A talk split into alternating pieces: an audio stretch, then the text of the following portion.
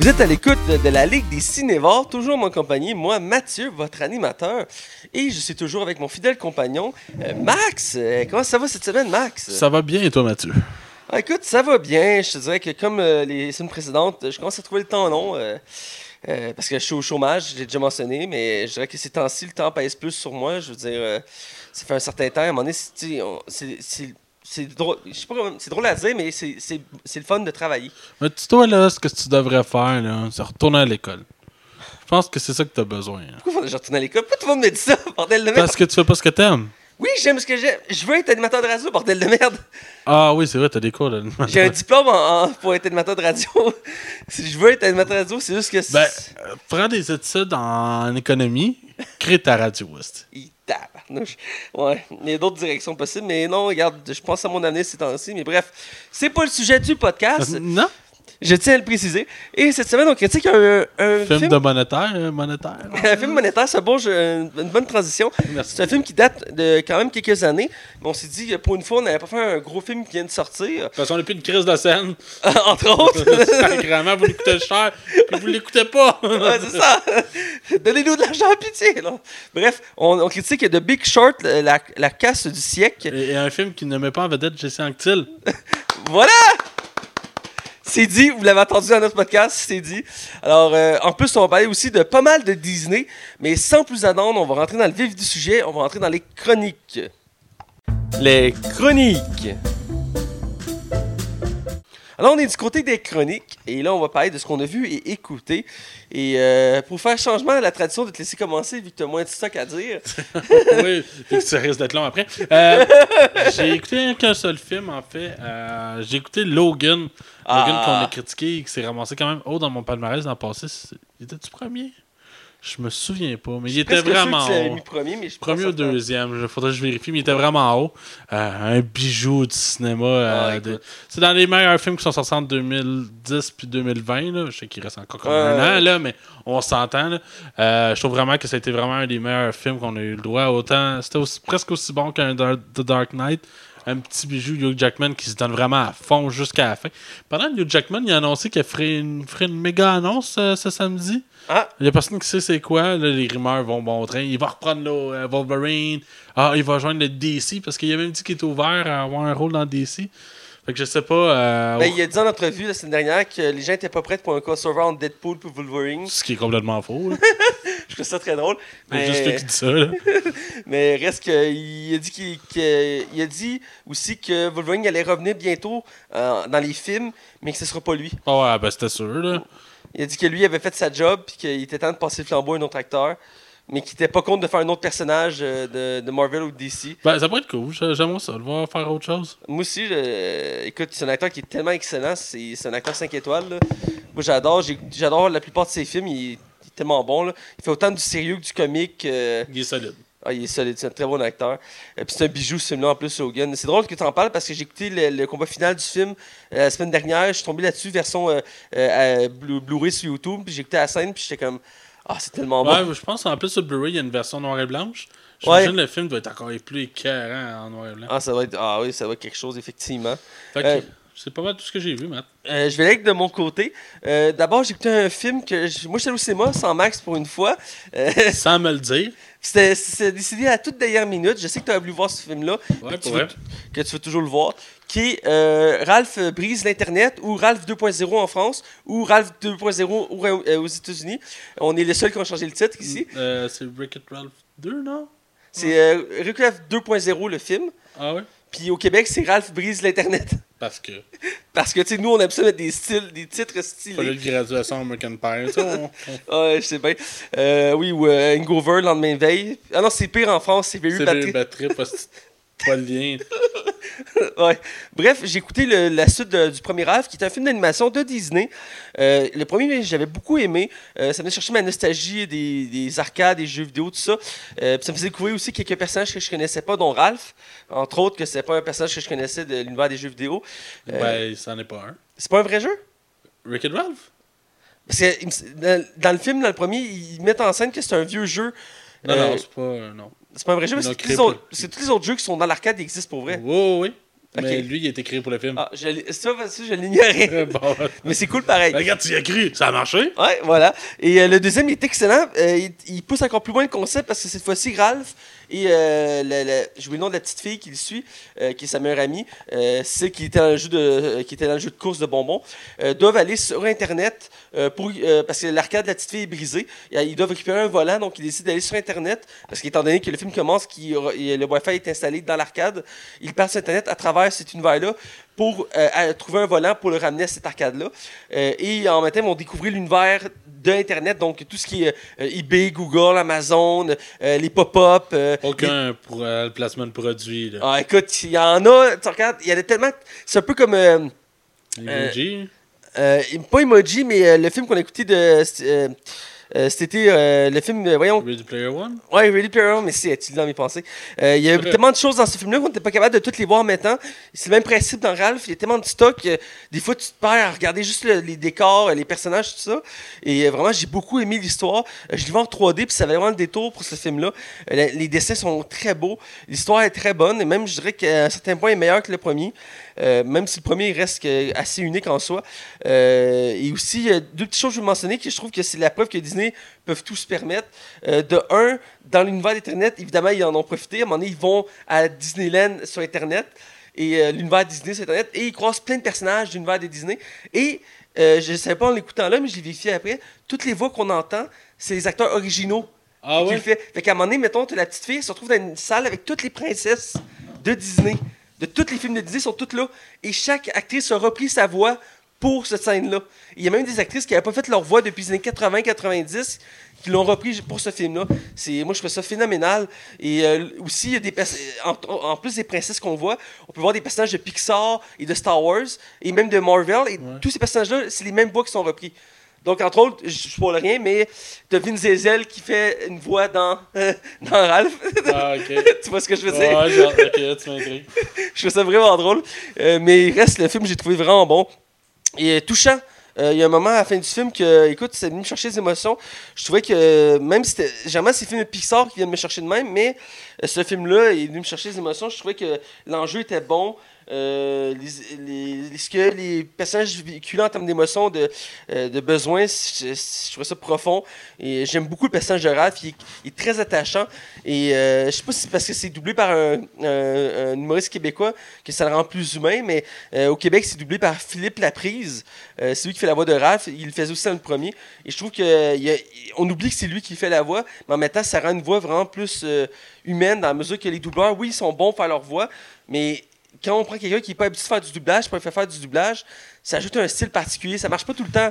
Euh, je me rappelle la fois qu'ils ont pris Martin Matt dans Zootopia. Et t'as. On, on- on reconnaissait que c'était Martin Matt. Ah on le savait en estime. Mais quand tu écoutes Ralph, dans le film de Ralph, t'oublies que c'est Philippe Laprise qui parle. Ouais, parce que dans le premier, c'était ça aussi. Au début, t'as comme une petite adaptation. C'est pas comme Garfield avec Patrick Huard. Ah, c'est ça, ça, tu le sais. Le Tout le long, tu vois Patrick Huard. C'est assez effrayant. Mais reste que c'est un bon film, je vous le recommande. J'écoute pas beaucoup de films d'animation, mais euh, celui-ci en valait, en valait amplement le détour. Euh, aussi, trois séries je veux mentionner. Euh, Justify en premier et Justifié en français. Euh, j'ai, quasiment fini la saison 2. Je voulais juste mentionner pour ceux qui, qui se posaient la question, savoir si série valait la peine d'être écoutée. Euh, elle est vraiment très bonne. Euh, puis des fois, c'est en, en changeant de saison, des fois, on perd de la qualité. Dans ce cas-ci, ça se maintient, c'est même très bon. Puis il y a un acteur là-dedans que j'aime beaucoup parce que ces temps-ci, il fait beaucoup de rôles de méchants. Entre autres, il faisait, le méchant, il faisait un des méchants dans le dernier Hitman. C'est le- le- le- l'espèce de mafioso. Euh, il, il comme, il a les cheveux noirs frisés un peu. Euh, puis il fait aussi le méchant dans Tomb Raider. C'est lui qui fait le méchant dans Tomb Raider. Ah, ouais, ouais. c'est de ouais. qui je parle? Puis dans, il s'est fait, il connaître dans cette Il série-là. jouait dans Predator aussi. Euh, oui, il joue dans Predator aussi. Puis il, il se fait découvrir dans cette série-là que je vous parle. Et dans cette série-là, justement, il fait un méchant. puis je le trouve bon. C'est lui qui fait le méchant dans Ant-Man aussi. Ouais, c'est ça, je te Ok, dis. ok, ok, ok, Ouais, puis j'aime son, j'aime ce- cet acteur-là. Je trouve qu'il a tellement une gueule de méchant. Ah ouais. Puis bon là-dedans. Tu vois qu'il le, aime- le- le gars là, qui joue dans Ready Player One aussi, là, qui fait le méchant dans Ready Player Ouais. One, tu sais, qui joue le méchant aussi dans Rogue One. Ouais. Il y a une face de gars méchant. qui- Ou c'est qui, euh, qui Christopher Waltz aussi, qui est une gueule de méchant. Ouais, Christopher Wall, il fait souvent des Inglourious méchants. Bastard, puis euh, Spectre. Ouais, il, ben, il, il- a commencé sa carrière un peu là-dedans. Là. Si tu regardes ses premiers films, qui étaient des films allemands, mais reste qu'il faisait souvent des gars, genre des mafiosos, des trucs comme ça. Parce que tu regardes sa gueule puis son charisme, il l'a. Puis il y a des acteurs qui sont de même, puis des fois c'est difficile pour eux de faire d'autres rôles parce qu'on les imagine juste là-dedans. Puis même l'opposé. Euh, J'avais écouté un film qui, il y a- il y a un certain temps déjà. C'est un des derniers films de Bruce Willis. Puis il avait décidé de faire un concept intéressant. C'était Bruce Willis, le méchant. C'était un chef mafioso. Puis, genre, sa mafia s'est attaqué, tout ça.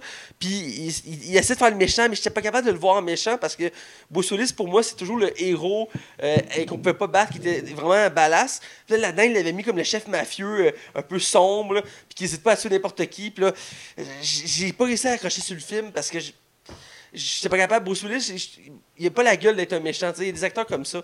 Euh, bref, la série vaut vraiment la peine. C'est vraiment un, beau bijou euh, de série américaine que, que j'avais passé sous radar, que je viens de découvrir. Euh, excellent. Aussi, la série Titan, euh, qui est rendue à 6 épisodes. Euh, J'ai vu beaucoup de critiques assez variées sur la série sur Internet. Je me, je me permets ici de mettre un peu mon, mon opinion. Euh, autant que je suis un grand fan de tout ce qui est comique, autant j'adore beaucoup les séries de, de, de super-héros. Mais il y en a certaines que je dois dire que leur qualité n'est pas super bonne. Oh. Mais euh, Titan, c'est dans ceux que je trouve qui sont les meilleurs. Ah. Même si Je de. pensais là, que t'allais être bad guy Non. pour une fois, man. C'est très drôle. Que je suis déçu. Ah. Ah, j'aurais voulu que tu fasses. Ah, c'était mauvais, là. Mais il y a beaucoup de défauts à ce série-là, je l'accorde. Euh, mais reste que euh, cette série-là est vraiment d'une qualité vraiment euh, supérieure aux séries DC actuelles. T'as assez Flash, t'as pas été capable. Il existe Arrow, Supergirl, etc. Il y en a plusieurs. Et il y a Batwoman qui devrait s'en venir bientôt. Et ils ont Et tous un peu les... costume qui est vraiment beau. là. Ouais, ce costume est très beau. Et ils ont tous peu, à peu près les mêmes défauts. Euh, même si Supergirl, je dirais qu'il y en a un peu plus que les autres, euh, mais ça, je suis parti pour un débat là-dessus. Euh, reste qu'ils ont plus, plus ou moins les mêmes défauts que Titan a, a pas. Et Titan va vraiment dans- un peu dans le même style qu'ici, comme Daredevil. Une série beaucoup plus humaine, plus sombre, euh, avec des enjeux plus terre à terre. Batman. Hein? Fuck Batman. Ouais, ben, la série commence avec ça pour frapper l'imaginaire. C'est un peu le but recherché. Puis la série, euh, c'est sur les titans, oui, mais c'est surtout sur Robin qui se cherche. Parce que peu, peu de temps avant la série, il a, il a quitté Batman puis il a décidé de partir tout seul de son côté. J'avais pas lu que Batman ferait une apparition aussi dans la série à un moment donné? Euh, je sais pas s'ils peuvent pas s'en servir ou pas, mais dans la mesure que dans la série, on le voit juste de loin ou de dos. Mais on des fois, il parle, mais on le voit pas. Ok, mais on le voit, genre, tu peux voir comme un Batman en haut d'un building, avec Mais- la lumière, les éclairs qui flashent. Non. tu- Ah, ah, Tu ah. vois pas son costume, tu vois par contre la Batcave et la Batmobile, mais tu Pas vois, Batman. tu vois pas Batman Ah, c'est que malheureusement. ça, c'est gossant, hein? Chris, Superman, ils l'ont compris, ils l'ont mis. Ouais, mais Batman, c'est pareil, c'est un des plus durs. Même pour la série Gotham, il y a beaucoup de restrictions. Ils peuvent pas l'appeler Batman dans la série Gotham. Ni le Joker. Le Joker peut pas s'appeler Joker dans la série, dans la série Gotham parce que c'est réservé à- au cinéma. Ouais, mais là, c'est le même personnage. Je sais, mais il, le nomme pas. Il l'appelle Jérôme. Tu calisses. Mais ils vont peut-être les appeler de même à la fin, là, dans l'épisode, mettons. Là. Ça pourrait, un peu comme euh, dans Smallville, qu'à toute fin, c'est là qu'il se déclare Superman puis il met le costume. Ah, Euh. ouais, 10 saisons, tabarnak. Et les fans y avaient hâte, là, c'est sûr. Ah, Mais, puis, euh, tu me fais permettre de faire une petite parenthèse vraiment intéressante. Euh, Stephen, euh, Stephen Amell, lui qui fait Green Arrow dans la série Arrow, a mis des images du crossover qui s'en vient. Ah, hey, ça y fait pas bien, hein? Entre autres, ça va pas super bien d'être Flash, mais les images qui sont sorties, on voit qu'il est à la ferme dans Smallville de Clark Kent, et dans une des images, il est en réunion avec l'acteur qui faisait Clark Kent, puis lui qui faisait Lex Luthor dans Smallville, il est en réunion avec ces deux-là, puis ils ont, des scripts dans les mains. Donc il y en a qui disent que dans le crossover, on va se retrouver sur la Terre de la série Smallville, et on va revoir entre autres Superman et Lex Luthor, et entre autres dans les images, on peut voir la ferme de la série Smallville, qui est emblématique parce qu'on l'a voyé dans quasiment tous les épisodes de Smallville. Tu me donnes la chance de faire un lien. John Cryer, qui été. euh, c'est lui qui va faire Lex Luthor. Ok, là, je te vois dans ta face. Non, je sais qui tu parles, je sais de qui tu parles. Le gars de, de, de Two and a Half Men ou Ouais, mon oncle. Charlie. était, hein? Je suis juste curieux de voir la série à cause de lui en méchant. Genre, c'est une série qui se prend au sérieux. Fait il fera pas des jokes. là. Non, non, c'est sûr. Ben, et les acteurs sont surprenants, hein, je veux dire. euh, Absolument, absolument. Je euh, pense- pour vrai, mon intérêt est un peu plus grand depuis que, je, que lui va être dedans. Mais il n'écoutera pas pareil. Ben, écoute, je suis de plus en plus tenté à l'écouter parce que pareil, les, les dernières saisons sont excellentes de Supergirl. Mais euh, Ouais, Lex ouais. Luthor, ça reste un de mes méchants préférés. Puis je l'avais beaucoup aimé dans Smallville. Puis j'aimerais ça le revoir, ce méchant-là, dans une qualité vraiment qu'on est habitué. Pas comme la version qu'on a eue dans Batman vs Superman. là. Euh, Même si dans un certain sens, c'était correct. Mais reste que j'aime la version Dans plus euh, sens, calculateur. euh, tu sais, euh, il- j'ai- j'aimais beaucoup le Lex Luthor de la série Toi, Smallville. t'aurais-tu préféré que des séries comme Arrow, Flash, tout ça, merge avec euh, Smallville à la place? Ben, à la base, euh, la première série Green Arrow, là, qui est Arrow, était censée être un spin-off. Mais le spin-off n'a pas marché. Donc, ils ont entendu un peu, puis ils ont fait une nouvelle version d'Arrow. Avec un ont- nouvel acteur. hein. Ouais, parce qu'il y avait Green Arrow était dans la série Smallville. Ils ont voulu le reprendre faire un spin-off. Ça n'a pas marché. Ils ont voulu faire un spin-off d'Aquaman. Ça n'a pas marché. Ils ont voulu faire une série sur Wonder Woman. Ça n'a pas marché. Black Lightning, fait-tu partie de cet univers-là? Techniquement, oui, mais il n'est pas sur la même terre. Ah. Du fait qu'ils peuvent se permettre des libertés. Euh, parce que vu qu'ils commencent à avoir beaucoup de séries à la même place, Supergirl n'est pas sa même terre non plus, mais ils font des crossovers avec Supergirl euh, parce que c'est certaines méthodes. Mais il reste que euh, Black Lightning ont décidé de la mettre à part parce qu'elle avait un, est pas au même niveau en termes de série. C'est une série plus urbaine, euh, vraiment sur une communauté et non sur une ville. Euh, puis il y a vraiment des enjeux comme le racisme et tout Ouais, ça. ouais. C'est vraiment pas les mêmes styles de séries qu'on a avec. euh, puis même le budget, il est pas au même niveau. Il y a, le- il y a beaucoup d'effets spéciaux dans Black Lightning qui sont à un niveau assez élevé. Euh, C'est- mais Le seul problème de Black Lightning, c'est son mot du costume. qui dérange un peu, je te. Euh, je c'est parce que c'est ou même l'acteur, je pense, c'est lui le problème. Pas parce qu'il est pas bon en tant qu'acteur. Je trouve que il a pas l'air confortable dans son costume. il est trop rigide. T'as l'impression des fois qu'un se est, il est vraiment rigide, c'est un peu le défaut. Mais ils ont dit que, tu sais, comme toutes les sé- séries de CW, son costume va évoluer. Oh ouais. Fait qu'il va en avoir d'autres versions, donc euh, euh, j'imagine que ça va être mieux. Bref, euh, Titan, je vous le recommande, c'est vraiment très bon. Surtout que dans la, ben, je, non, je, je parle rien, mais dans le dernier épisode, il y a un personnage qui était rajouté, et que dans les deux derniers épisodes, et que j'aime beaucoup, mes préférés qui est ajouté, j'étais comme yes, il est là, puis ça a teasé un peu qu'ils vont vouloir s'en resserver, donc j'ai vraiment hâte. Euh, puis la dernière chose, c'est Camelot. J'en ai déjà parlé, mais je suis en train de finir la saison 2. Euh, et c'est une série humoristique française qui, euh, qui retrace l'histoire du roi Arthur, mais d'une nouvelle version. Le roi est pas très charismatique, ses chevaliers sont incompétents, Merlin est un peu stupide, le royaume est toujours attaqué, il n'est pas capable de gérer son royaume. C'est très humoristique et j'adore beaucoup. Je trouve que la série, euh, sa qualité s'améliore tout le temps. Ils font même, même si c'est court sketch de 3 minutes, ils réussissent à faire des liens de temps en temps entre chaque épisode et j'aime vraiment ça. Je sais que dans les dernières saisons, c'est rendu vraiment une série normale, mais euh, rendu, parce que les deux dernières saisons, c'est une série dramatique. Et les quatre premières, c'est une série comique. Ils ont fait une, c'est, rare, c'est même exceptionnel. C'est une série qui est partie comique puis devenue dramatique. Euh, on voit pas ça Mais tous les jours. ça suit le ton, c'est correct. Ouais, c'est ça, c'est ça sur le ton, oui. Et euh, bref, j'a- j'adore beaucoup ça. Je vais vous le recommander parce que j'en ai parlé à plusieurs personnes. Oui, j'ai Autour- déjà écouté, là. Ouais, tu l'as déjà écouté. J'en ai parlé à plusieurs personnes autour de moi récemment. Et euh, il y en a beaucoup qui s'est emballés, qui veulent l'écouter, entre autres mes parents. Et euh, j'ai quelques amis qui avaient déjà entendu parler de ça, puis ils l'avaient jamais écouté. Puis j'en ai parlé, puis en fait, ah, ça a l'air vraiment bon, je vais l'écouter. Puis il y en a même que j'ai même deux, trois de mes amis qui n'aiment pas d'habitude les, les ch- les séries françaises. Mais celles-ci, ils vont leur laisser une chance parce que le style a l'air vraiment intéressant. De... Moi, je l'écoutais parce qu'il jouait à RTV. Euh, oui, je pense que c'est ça, c'est Joueur TV. c'est là que je l'ai pogné. C'est là que j'ai comme écouté, je pense, il y a quoi, 6 saisons? Il y a six saisons, ouais. Puis les quatre premières, je pense que c'est des sketchs de Ouais. 2-3 minutes. C'est ça que j'ai tout vu, moi. J'ai pas vu les épisodes complets. Là. Je savais Ouais. même pas que ça changeait, en fait. Ouais, ben c'est ça, la, la trois première saison c'est comique, la quatrième c'est comique, euh, euh, comédie dramatique, les deux dernières c'est juste dramatique. Mais euh, c'est. Ça aurait pu faire un bon film aussi. Ben, théoriquement, il veut faire un film depuis la fin de la série, euh, mais il y a eu plusieurs problèmes avec le projet. Et surtout que le, réalisateur, qui est Alexandre Astier, Ouais. qui est le- lui qui fait Arthur dans la série, qui réalise la série, qui crée la série, a réalisé euh, Astérix au euh, Domaine des Yeux. Ouais, puis c'est lui qui écrit le nouveau. Là. Ouais, qui va sortir en décembre, le, le secret de la potion magique, donc il est très occupé en ce moment. Mais il a dit que dès l'année prochaine, il veut se pencher sur un film de Camelot, parce qu'il voudrait le faire avant que. Parce qu'il y a déjà deux. Je pense qu'il y a deux acteurs qui sont morts. Ah Donc, ouais? euh, qui sont secondaires, là, euh, qui n'étaient pas principaux, mais qui sont morts. Fait que là, il veut comme faire un film avec le, le- le casting original avant qu'il soit trop tard, tu sais. Fait que, euh, même si la plupart sont pas si vieux que ça, mais il y en a quelques-uns qui étaient un peu âgés ou malades. En tout cas, pour dire qu'il a dit qu'il aimerait ça que le projet se concrétise l'année prochaine. Donc, euh, à suivre. On va des nouvelles? Ouais. Je te laisse y aller. Ben, on va commencer avec une petite nouvelle que, un peu cocasse. Euh, je pense que tu vas être d'accord avec moi, que- qui m'a quand même relativement surpris, mais que je trouve euh, agréable à lire. Euh, en fait, on a su une nouvelle, qu'une nouvelle voix allait joindre le casting de Toy Story 4. Toy Story 4 qui devrait sortir quelque part au- à l'été prochain. On a déjà commencé à avoir des teasers, on a eu deux. Euh, D'un, la qualité visuelle est impeccable. Ah oui. hein. ça, ça risque d'être très bon, même si moi, j'aurais jamais fait de suite au 3 parce que le 3 euh, Ouais. sera jamais battable. D'après moi, c'est impossible de faire mieux. C'est possible de faire très bon, mais c'est impossible de faire Oui. mieux. Euh, on a Monsieur Kenny Reeve, alias John Wick, qui va rejoindre euh, le, le casting de- des voix. J'ai vu deux, trois montages vraiment agréables de Slinky, le chien qui se tire, complètement découpé. Puis c'était une poupée de John Wick qui fait là, j'ai pas le choix de revenir. je trouve ça excellent. Mais euh, non, c'est ça, il rejoint le casting. La grosse rumeur, c'est celui qui ferait la fourchette qu'on voit dans la bande-annonce Ah. avec les yeux. Mais écoute, il n'y a rien de, de- de- de- de- de- d'officiel encore. Mais euh, non, ça s'en vient à grand pas. Je trouve que c'est un bel ajout. Mais Kenny Reeves qui fait du voice acting, tu sais, il est pas reconnu pour avoir une voix qui sort hors du commun. Mais. euh, Ben, il a quand même une bonne voix, là, Keanu Reeves. là. oui, mais je veux dire, il n'y a pas rien d'exceptionnel. Je veux dire, c'est pas Yves Corbeil, là. Non, c'est sûr, mais je veux dire, si tu regardes le casting original, les deux acteurs principaux, c'est Tom Hanks puis Tim Allen. Ouais, mais Tom Hanks, c'est une voix un peu. euh, je sais Ouais. pas comment l'expliquer. Puis Tim même- Allen aussi, là. Ouais, quand même, c'est vrai. Puis Tim Allen fait plus rien, là.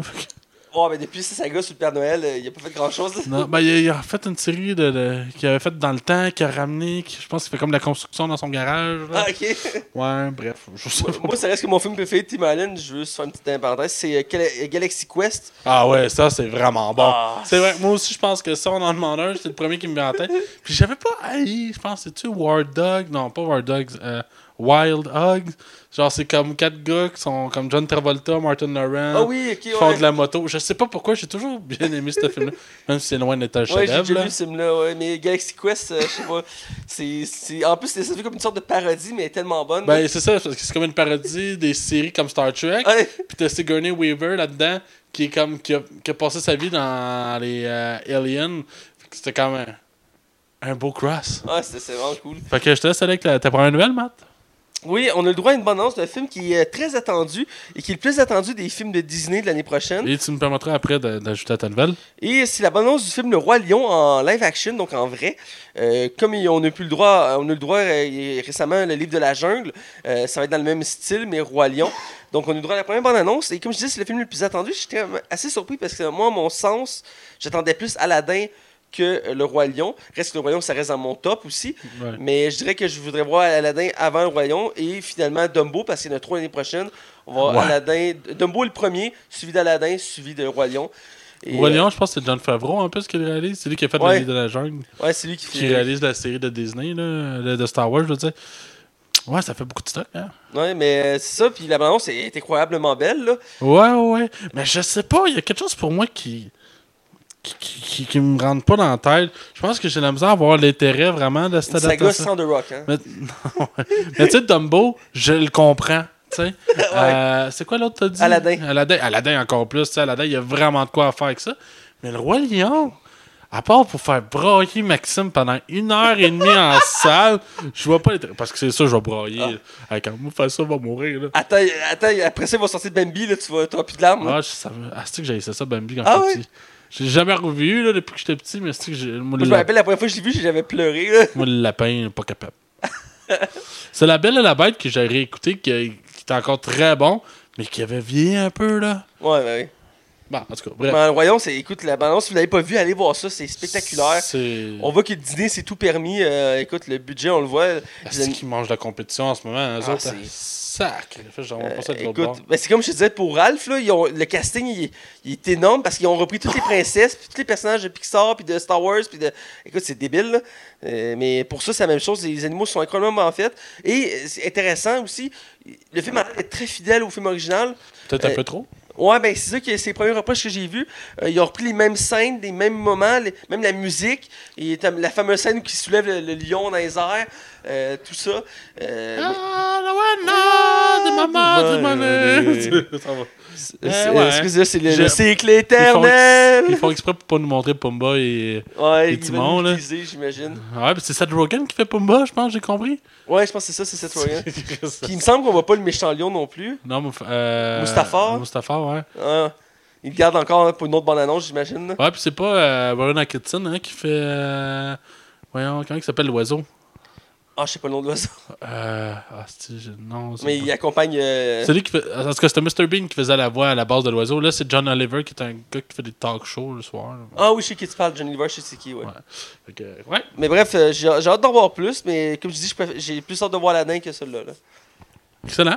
Vas-y, à je vais enchaîner avec ma nouvelle. Euh, c'est pas encore officiel. C'est à confirmer. On a eu quand même trois officialisations pour les séries de Disney qui vont arriver sur la chaîne Disney. Ben, pas la chaîne, excuse-moi. Le, le, le- le- Netflix de Disney qui est euh, Disney Plus qui va arriver à la fin de l'année 2019.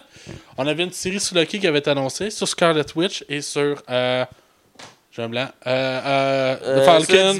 Falcon. Ouais, c'est ça. Apparemment, que Groot et Rocket auraient droit à leur propre série. Euh, encore doublée par Bradley Cooper et Vin Diesel. Quoi que Vin Diesel, I am Groot, I am Groot.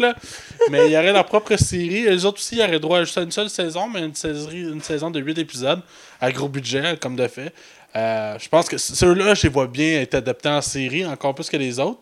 Mais je vraiment. C'est pas encore officiel. Disney n'a pas voulu commenter. Je pense que peut-être ils vont recommencer par les essais de. Ben, dès janvier, ils vont, ils vont sortir leur plateforme, puis théoriquement, ces séries-là vont suivre. Mais j'ai de la misère à comprendre comment Disney va faire. Tu sais, c'est des séries qui vont coûter excessivement cher parce que, un, c'est des acteurs qui coûtent cher. Parce que c'est des acteurs que les autres ils ont toujours voulu faire du cinéma. Là, tu les amènes en série TV. C'est des acteurs qu'il va falloir qu'ils payent la palette. Là, c'est sans compter que là, on est habitué à des qualités de haut niveau. Fait qu'il faut suivre ces effets spéciaux. Parce que Falcon, il vole, le tabarnak, là. tu sais. ils volent! il vole. Tu peux pas me l'attacher avec des cordes, là, ça T'sais, passera pas, C'est le d'hiver, il faut juste un fond vert sur son bras, tu sais. C'est ça, là, on est habitué de la qualité. C'est correct que c'est juste 8 épisodes, puis ça me va. Moi, c'est parfait, là. 20, c'est trop, là. Mais genre, je suis dans d'avoir 8 épisodes. Mais là, je me dis, tabarnak, comment ils vont faire pour enchaîner ça? Ça va coûter cher, là. C'est Disney, hein. ouais, ouais, je sais qu'ils valent cher, mais ah, à quel point ça peut être rentable? Les personnages sont très populaires à travers le monde, donc c'est une valeur sûre. Absolument, mais. Puis la plateforme va être rentable dans la mesure que c'est du contenu Disney, puis tout le monde aime le contenu Disney, donc... euh, T'imagines-tu, t'arrives avec tous les classiques Disney, t'arrives avec plein de films de la Fox, t'arrives avec euh, euh, Pixar, Star Wars, Pixar, Star Wars, Marvel, tous les classiques de t'ajoutes Simpson, parce qu'ils ont les Simpsons, fait que tu mets juste ça. et- Ça, ça va. Moi, j'aurais plus aucun intérêt à avoir Netflix. là. Hey, écoute, rendu Mais ils vont avoir des, des produits originaux, là, des nouveaux films, des. Ben, Marvel puis DC ont sorti leur planning pour leur plateforme et ils ont chacun prévu plein de séries et de contenus exclusifs. Euh, Marvel, euh, ben, euh, Disney, entre autres, on parle de ces séries-là, mais DC, c'est la même chose. là. On a Titan que j'ai parlé, il y a Swamp Thing qui s'en vient, Dom Patrol, ils vont une série sur Harley Quinn qui va être vraiment Mais bonne. là, je suis pas excité pour deux scènes. Pour Harley Quinn, Alors, Harley Quinn, je suis curieux, mais. le teaser, moi, ça m'a donné le goût de l'écouter. là. Ah, tu parles de la série animée, toi, Ouais. tu parles pas du film, là. Euh, ouais. Ouais, ouais, la série pourrait être bien. Ça, ça, ça serait quelque chose que je pourrais écouter. Mais effectivement, il y a une question d'engouement. Chacun ses préférences aussi. Là. Ouais, ouais, définitivement. Là, je suis plus vendu Disney, là, je m'en cache pas. Là. Mais Disney, je trouve que ces derniers temps, c'est eux autres qui sortent du lot le plus possible.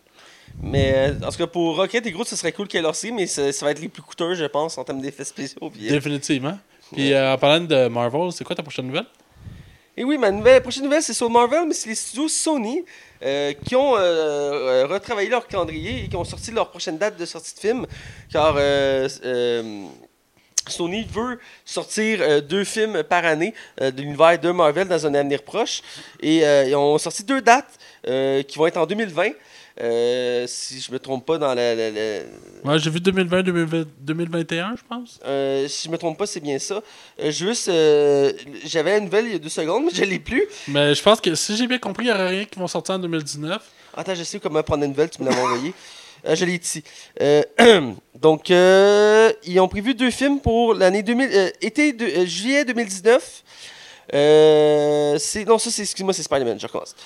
À partir de 2020, il va y avoir deux films de prévus. Un le 10 juillet 2020, et qui va être un film, euh, selon les premières rumeurs, ce serait Morbius, que le tournage commencera en début janvier. Ben, euh, Jared Leto a commencé à faire ses premiers maquillages. là. Ouais. Je l'ai vu passer sur Instagram. Ouais, on a pu voir ça, entre autres. Et le 10 octobre de la même année, donc encore une fois en 2020, euh, ce serait une suite. Donc actuellement, la seule suite possible, c'est Venom.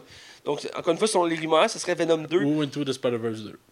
Effectivement, bon point, c'est un de ces deux films-là qui pourra avoir droit à une suite. Je- mais je pense que ça va être Venom parce que je t'expliquerai à ma prochaine nouvelle. D'accord. Ah, hey, et tu me permets de te dire quelque chose, excuse-moi? Je voulais enrichir ta nouvelle sur le Roi Lion. Savais-tu que le, le trailer de Roi Lion est le trailer le plus vu de tous les temps sur YouTube Non, en l'espace de 24 heures? Le record avait été détenu par. euh, ça a été Star Wars épisode 7. Après ça, Avengers Infinity War. Puis après ça, ben, c'est le Roi Lion avec 226 millions de vues. 226 millions, là. Millions, je le répète. Millions. c'est énorme, là. Écoute. Euh, La pub est faite. C'est sûr, c'est sûr. c'est certain. Bon, excuse-moi. je- Ouais, mais ça, ça pour dire qu'il y a deux films de prévus. Euh, autant que c'est des projets qui sont assez, euh, je ça, assez nébuleux dans la mesure que Sony tente son propre univers, on en a déjà parlé euh, plus longuement, un univers de Marvel sans Spider-Man. Euh, avec les personnages de Spider-Man. Déjà que Morbius, ça va être un film de vampire en soi, euh, pour citer euh, notre, ton ami Marsan, qui disait que sans Spider-Man, c'est un film de vampire. Fait et qui, qui prochain sur la liste. Et suivi, euh, à ce que je comprends, de Venom. Alors, ça euh, aussi, il faut préciser qu'il il était censé faire un film sur Black Cat. À ce que je comprends, il, il va être reporté sûrement en 2021. Pour les- je- à cause du fait que euh, Venom a été rentable, que ça va parler dans quelques instants. Euh, sûrement qu'il va tout de suite sortir une suite à Venom pour en profiter. Euh, mais je te laisse en parler un peu plus longuement sur le fait que c'était un succès. Ben, Venom, euh, malgré toute la qualité que le film ne possède pas, euh, a été un méga succès. Ma nouvelle, dans le fond, c'est que Venom a actuellement dépassé plusieurs films de super-héros, dont euh, des Thor, des, le premier Iron Man, et dont récemment Wonder Woman. Ils sont actuellement ex aequo. Je pense que euh, Venom a comme 3-4 000 de dollars de plus. Parce que moi, il est rendu à 822 millions de dollars. Il pourrait atteindre le 850 en fin de vie, là, parce que là, il est vraiment à la fin. Là. Ouais. C'était. Écoute, il est en train de dépasser les Spider-Man. là. C'est. il me semble qu'il il me semble qu'il avait dit qu'il avait dé- dépassé un des Spider-Man. Euh, je pense que c'est le premier. Je vais aller faire mes recherches en attendant. Mais il me semble que c'est le premier. Ouais, j'avais vu ça passer que Venom avait détrôné un Spider-Man. Ouais, le film marche vraiment fort. Puis le public qui est vraiment rendez-vous. Genre, le monde aime ce film-là. Genre, Ben oui. je comprends pas, mais. Ben, la critique l'a vivant critiqué, évidemment. Euh, moi, j'ai trouvé euh, correct pour ce qui était, mais toi, tu l'as détesté. Ah oui, je comprends pas. On reviendra pas sur notre critique, mais, euh, ouais, mais reste que c'est un succès mondial et c'est la preuve aussi que Sony euh, euh, c'est pas si trompé que ça dans sa méthode de, de création de produits. Ben, c'est sûr que ça allait pogner, Venom. Je veux dire. C'est un personnage emblématique, faut dire. Euh, reste que c'est ça. Fait que c'est un succès. Euh, moi, je suis pas tant surpris en ça, comme on a mentionné. Et euh, d'où ma nouvelle aussi qu'il allait avoir un Venom 2 allait arriver en 2020, donc dans deux ans à peu près. Il a fait plus d'argent qu'Amazing Spider-Man 2. Il a fait plus. Il a pas fait plus d'argent. Ouais, il a fait plus d'argent worldwide que Amazing Spider-Man 1. Sinon, si je continue vite vite dans les Spider-Man, là, je vais essayer d'en. Il a fait plus d'argent que Spider-Man euh, 1, mais tu sais, Spider-Man 1 est sorti en 2012, fait que ça fait déjà 16 ans. Fait que j'imagine aujourd'hui, il serait estimé probablement à pas loin de 900 millions. Là, il est à 821, mais actuellement, Venom le dépasse d'un million. Euh, Spider-Man 2 pour le fun. Euh, Spider-Man 2, il pourrait jamais le battre à domestique, à la maison. Mais. Euh, En passant, t'as dit une erreur, c'est 2002, donc non 2012. J'ai-tu dit 2012 Oui, t'as dit Spider-Man 1 2012. Excuse-moi. Et euh, pour finir, Spider-Man 3, qui est probablement un des plus rentables, 890 millions. Il ne le battra jamais, mais. Euh, Chris, pour une nouveau- nouvelle franchise, euh, Ouais, c'est c'est un bel exploit. c'est impressionnant. C'est très impressionnant. Euh, je suis curieux de voir, comme je dis, moi je suis curieux de voir la suite de Venom, espérant qu'ils peuvent euh, que juste s'améliorer, comme j'ai dit. Et, et, euh, Il y a de quoi sauver. Je sais pas si Tom Hardy va vouloir rester, par exemple. là. Ben, il avait déjà dit en entrevue qu'il avait signé pour plus qu'un film, donc euh, Ouais, quand t'as pas le choix, t'as pas le choix, j'imagine. en même temps, oui, mais tu sais, quand un acteur est écœuré, il y a toujours moyen de, mais tu sais, c'est. C'est toujours du cas par cas, mais je pense qu'il est toujours emballé par ce, ce personnage-là, même s'il a charlé pendant quelques entrevues. Euh, reste qu'il avait déjà dit que Venom, il adorait le personnage, donc euh, euh, Mais il pourrait peut-être mettre ses conditions. Vous changez de réalisateur, vous changez de scénariste, puis vous vous mêlez pas du projet. Là, tu sais. ça peut être la solution, effectivement. Excusez-moi. Fait que je te laisse, que t'as dans une nouvelle? Oui, ma dernière nouvelle, euh, qui est une nouvelle qui va t'emballer, je crois, Max. euh, euh, quand on l'a vu passer, euh, c'est toi-même qui m'en as parlé, tu étais excité. C'est ta saga culte préférée, qui est. ben, oh, oh, en termes de jeux vidéo, c'est une de mes préférées. Mais en termes de film, ouais. part le 1, qui est dans mes- c'est parce que je pense que c'était un bon mauvais souvenir, genre. Mais moi, je trouve ça que la première trilogie est bonne, là, quand même. Là. Ouais, c'est ce qu'il y a de moins pire, mais après, rendu au 4, là, c'est épouvantable. Ouais, mais j'ai pas écouté le dernier d'ailleurs. Puis, non plus. puis je pense pas d'écouter, en tout cas. M'en calisse pas. Mais si vous l'avez pas compris, je parle de la franchise Resident Evil, qui est une franchise de jeux vidéo à la base, qui a eu le droit à, euh, je pense, c'est 7 films, si je me trompe pas. Ouais, je pense aussi. 7 films. 7 euh, de trop, là. C'était trop.